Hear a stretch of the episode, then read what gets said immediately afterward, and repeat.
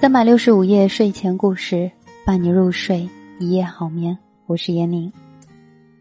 今天这一篇文章来自陈大力。月入五万的姑娘都在过着什么样的生活？来，我们看看月入五万的姑娘她们在过什么样的生活吧。在微博上偶然看到几句话，说一个月入五万多的姑娘相亲的时候不敢向对方实报自己的薪水。很有趣了，我朋友圈里有那么几个月入五万的单身女生，她们过着什么样的生活呢？姑娘 A 是自媒体商务，每月拖着行李奔波好几个城市，在饭桌上跟客户说很多混话，谁都猜不到她是九零后，一身江湖气息，被无数局上的油腻人士灌出纯熟的催吐技巧。姑娘 B 在外企。业余找人打理一个饰品店挣外快，每天忙得脚不沾地。别人家小姑娘看言情，她看营销大全。为了升职会加班到凌晨两点，忙过头了就网购买包包解压。常在朋友圈里豪挣的太少，购物车永远清不空。姑娘 C 全职写作，但也不清闲，每月几十篇稿子堆积成山。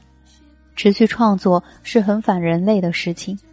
很快榨干血肉与灵气，他每月二十几天一直对着 Word 叹气，一边硬撑，剩下十天找小城客栈歇口气，或者找个搭伴的临时男友。其实你看，三位姑娘过的也是一半高彩理想，一半泥泞现实的生活。人的欲望都是水涨船高，无奈的很。月入五千的时候，觉得能买三千的包已经很了不起了。但当你月入五万的时候，可能会垂涎三万的包，然后依然感觉匮乏。但他们也有亮眼之处，他们跟寻常姑娘最大的区别在于，他们自由，对爱情他们任性，不太会在意男朋友是不是有钱，长得让自己心动就行，甚至长得不行也 OK，只要自己喜欢。听朋友说，他一个同学，艺术系的女神，国外深造回来的。自己在广州开画室参展，财富可观，但她现在心心念念的男朋友非常泯然众人的人，即便是普通小姑娘也会觉得他欠些滋味儿。而我们的女神坚持和他在一起，除了是真的喜欢他，没有其他解释了。你看，女生只要自己独立了，自己能把自己养得漂漂亮亮了，才能拒绝一些不得不跟一个帮忙承担开销的人将就。径直走向我最想要的是什么，哪怕别人不理解，才敢在凡俗的条条框框们面前摆手背过去，不屑表情，多一点点任性。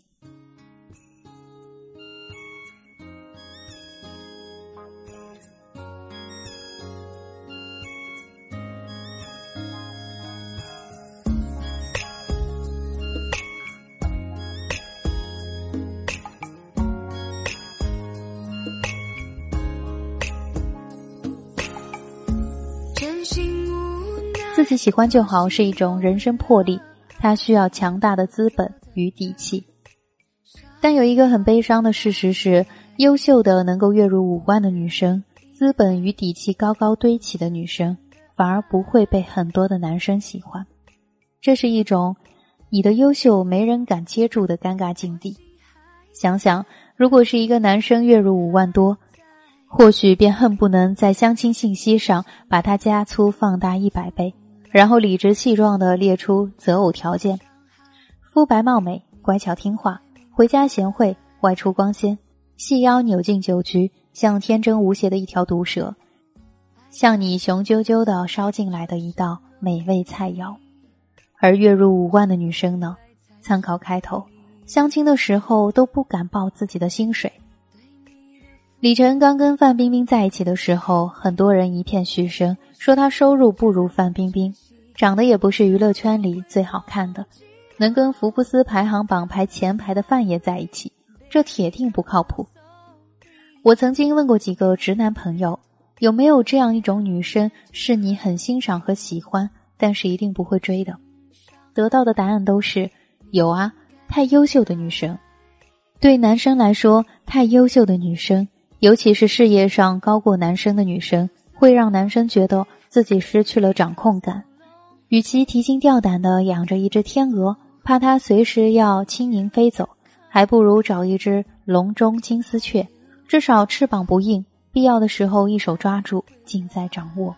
说到底，还是大家觉得谈感情的时候，男人就该强，女人就该弱，尽管说不出为什么。个中存留的对女生的预设太多了。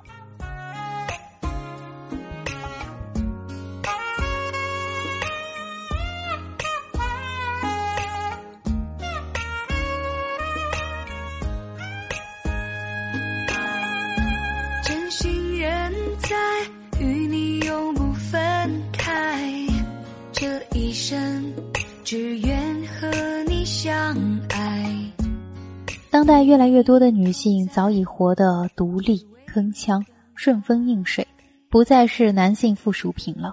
但男性们还陷在自己应该主导女性的逻辑里出不来。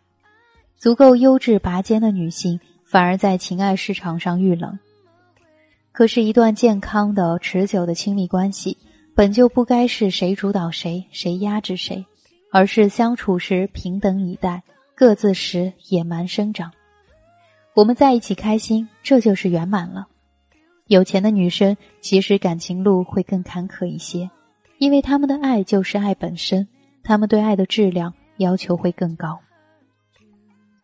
但这样才更让人羡慕，不是吗？爱要跟钱、跟房、跟车放在一起打算盘，这还挺让人遗憾的。钱能带给你的是自由，是你可以单纯因为这个男生好不好，你心不心动。而跟他在一起，不是其他，先能自己安身立命了，爱才纯粹，能挣脱世俗的桎梏，才能离真正的幸福更近。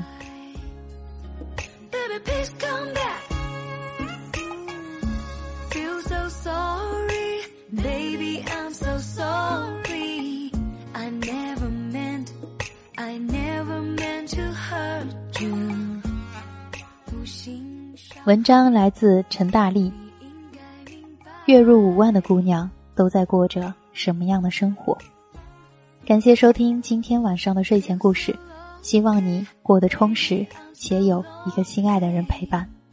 好了，做个好梦，晚安。